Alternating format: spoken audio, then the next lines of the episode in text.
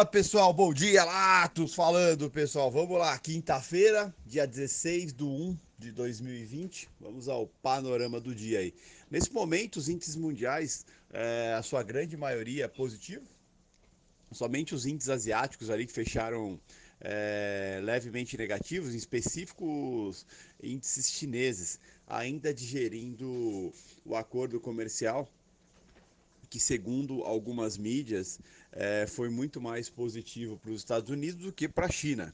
Tá? Então, acaba sendo algo que ainda tá sendo, está sendo digerido pelo mercado. É, ontem, é, porta-voz da, da China disseram que o acordo foi um passo importante né, para o crescimento de ambos, ambos os países.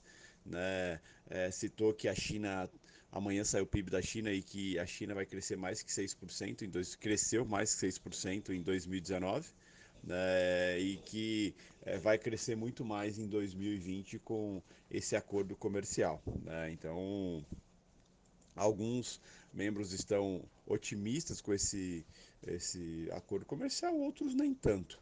Né? O mercado ontem é, não comemorou muito o acordo comercial. Né? A gente viu é, itens é, ativos de segurança sendo procurados, né? Os treasuries caíram, né? Por uma alta demanda pelo papel, de principalmente o 10 anos. O ouro subiu bem também, chegou a bater 0,80 de alta. É, a gente viu o S&P se manter estável, subia, caía. O petróleo caiu forte ontem, mas o petróleo teve motivos próprios. O petróleo ontem é, saiu estoques de petróleo bruto e Cushing, veio menos 2 milhões e meio negativo, mas quando se comparado com a API, né, mostrou que os estoques gerais ainda estão é, não estão tão negativos, mostrando que a demanda pelo petróleo é, está menor e vai continuar menor por um período. Né? Então isso acabou derrubando o preço do petróleo ontem, ficou abaixo dos 58 dólares e ainda está. Nesse momento o petróleo está com 0,16 de alta a 57 dólares e 89 o WTI. O, o ouro está estável agora, 0,09 de alta, a 1.555. O S&P está 0,30 de alta, o S&P que ganhou os 3.300 ontem na abertura à noite. Né, durante o dia não conseguiu romper os 3.300, mas ontem na abertura, a, partir das 20 horas, acabou rompendo os 3.300. O S&P que agora está com 0,30 de alta, 3.303,75. O euro está estável, 0,05, nada de muito importante acontecendo na, na Europa. O, ien japonês está 0,07 de queda nesse momento. O dólar está fraco no mundo, né? Está caindo levemente, é, 0,06 o índice dólar, mas está é, tá bem fraco frente a seus pares. Tá, tá bem negativo frente a uma boa parte e estável frente a outros. Tá? Então tá, a situação está super tranquilo. A libra esterlina está subindo 0,25 nesse momento. Então, quando a gente olha para o cenário o cenário como um todo, o cenário é de uma tranquilidade, né? Digeriram melhor é, o acordo comercial e vem aí uma, uma, de certa forma, uma possibilidade positiva em cima desse acordo comercial.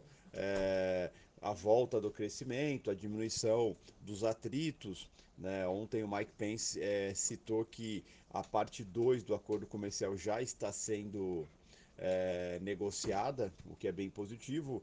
O, o acordo cita que as tarifas só vão ser totalmente retiradas a, após, né, durante, né, no acordo, na parte 2 do acordo. Tá? Então a China ainda vai começar é, vai continuar com essas tarifas aí é, existentes aí. Tá? Não vão ter ser impostas novas tarifas, mas as, as, atuais vão ser mantidas até a parte 2 do acordo. A China se comprometeu a aumentar aí o consumo de produtos americanos, uma série de produtos. Os Estados Unidos também se comprometeu e agora vai entrar na fase de é, propriedade intelectual e outros itens que também são importantes aí nesse acordo comercial, mas no geral é, foi um acordo ok, né, vamos dizer assim.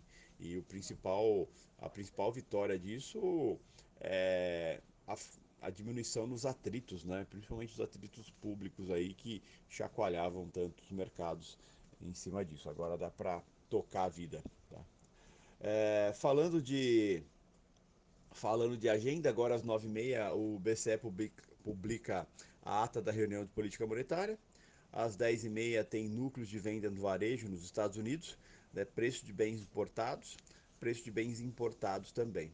É, às 10h30 ainda tem pedidos iniciais de seguro-desemprego, tem índice de atividade industrial do Fed de Filadélfia e tem relatório de emprego do Fed de Filadélfia, assim como vendas do varejo. Então, 10 e meia é bastante indicador aí, bem importante aí para é, continuar esse resumo da economia americana. Vale lembrar que ontem aqui no Brasil saiu dados vendas varejo, os dados vieram fracos, né, abaixo do esperado e trouxe uma certa preocupação aí para os mercados. Às 12 nos Estados Unidos tem estoque das empresas nos Estados Unidos e discurso do Bowman, membro do Fed, assim como o nível de estoque do varejo, excluindo automóveis. Às 15 tem discurso da presidente do Banco Central Europeu, a Christine Lagarde, sempre importante acompanhar, né? E às 18 tem transações líquidas de longo prazo. Estava é, comentando sobre as vendas do varejo ontem que vieram abaixo do esperado aqui no Brasil, o que surpreendeu um pouquinho. Né? Isso foi referente ao mês de novembro. Vale lembrar que ainda falta sair os dados do mês de dezembro, que é um, geralmente o mês mais forte para o varejo, um mês importante, e foi um mês também que o Brasil exportou bastante, então eles devem dar uma equilibrada é, é, nas vendas do varejo anual e deve trazer um pouco de acomodação ou tranquilidade. Né? Ontem também o presidente do Banco Central brasileiro disse que vai ser bem paciente é, quanto à política monetária, né? porque muitas casas já, já precificam mais um corte até de meio ponto percentual aí, que 50 base points, e que o Brasil termine o ano 2020 com juros a 4%. Né? O presidente do Banco Central meio que deu uma esfriada nisso ontem. É acompanhar, ver como vai ser a economia, como que vai ser o crescimento do ano e tudo. Tá? Então, é acompanhar quanto a isso, mas o mercado ontem acabou sentindo um pouco isso. A gente viu, é, soma-se tudo, né? Soma-se logo no começo do dia é, dados de venda varejo ruins, declaração do presidente do Banco Central sobre a política monetária, a tranquilidade, ou seja, vai esperar um pouco mais para estimular a economia.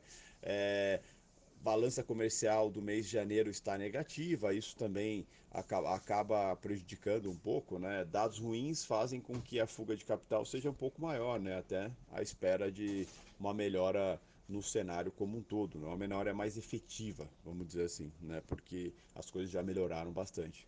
E é isso e, junta expectativas com a guerra comercial, que talvez, é, como a China vá consumir mais dos Estados Unidos, pode consumir um pouco menos do Brasil, então ainda se, se, se põe na balança tudo isso. Então a gente viu ontem o Ibov cair 1,04, fechou ali a 116.414 e o dólar ali mais um dia de forte alta, né, com saída de capital do país também. O dólar fechou ali com 1,03 a 479, né, com ajuste ficando a 479,44. Né, o dólar deu uma descolada forte do, do mundo ontem. O dólar estava fraco no mundo e aqui é, se manteve forte o dia todo com saída de capital. Mais um dia, né? Na segunda também teve uma grande saída de capital. Os estrangeiros compraram ontem 11.734 contratos, estão com uma posição aí no G20 em 149.603 contratos. Excelente dia a todos. Fala pessoal, boa noite, Latos falando pessoal. Vamos lá, quinta-feira, dia 16 de 1 de 2020. Vamos ao panorama de encerramento aí, um pouquinho atrasado hoje os mercados hoje foram tanto quanto intensos, né? Na parte da manhã a gente tinha uma expectativa muito grande é, com o mercado digerindo melhor essa questão de guerra comercial, do acordo comercial, né? não dá nem para falar mais de guerra comercial, e sim desse acordo comercial entre Estados Unidos e China, essa parte 1.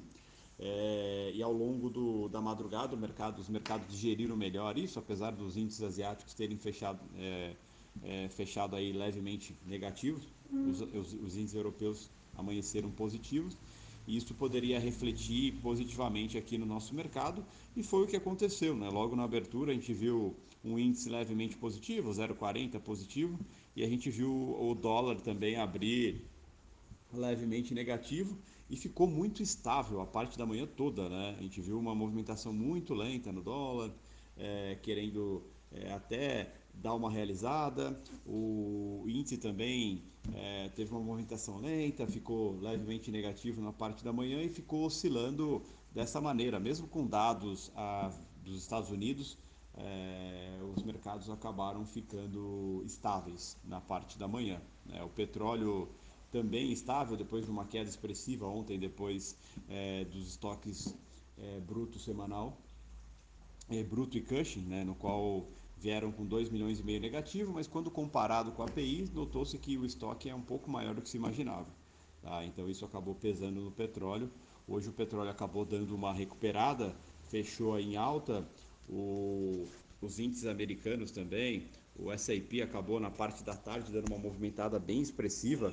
O petróleo fechou com 1,35 de alta, né, a 58 dólares e 59 e o S&P acabou movimentando bem, né, fazendo um pouco de festa em cima dessa, desse acordo comercial e fechou aí é, bem próximo de máximas históricas, 3,317 3,317 com 0,70 de alta, né, bem expressiva a movimentação do S&P, bem próximo das máximas, fazendo ainda máximas históricas.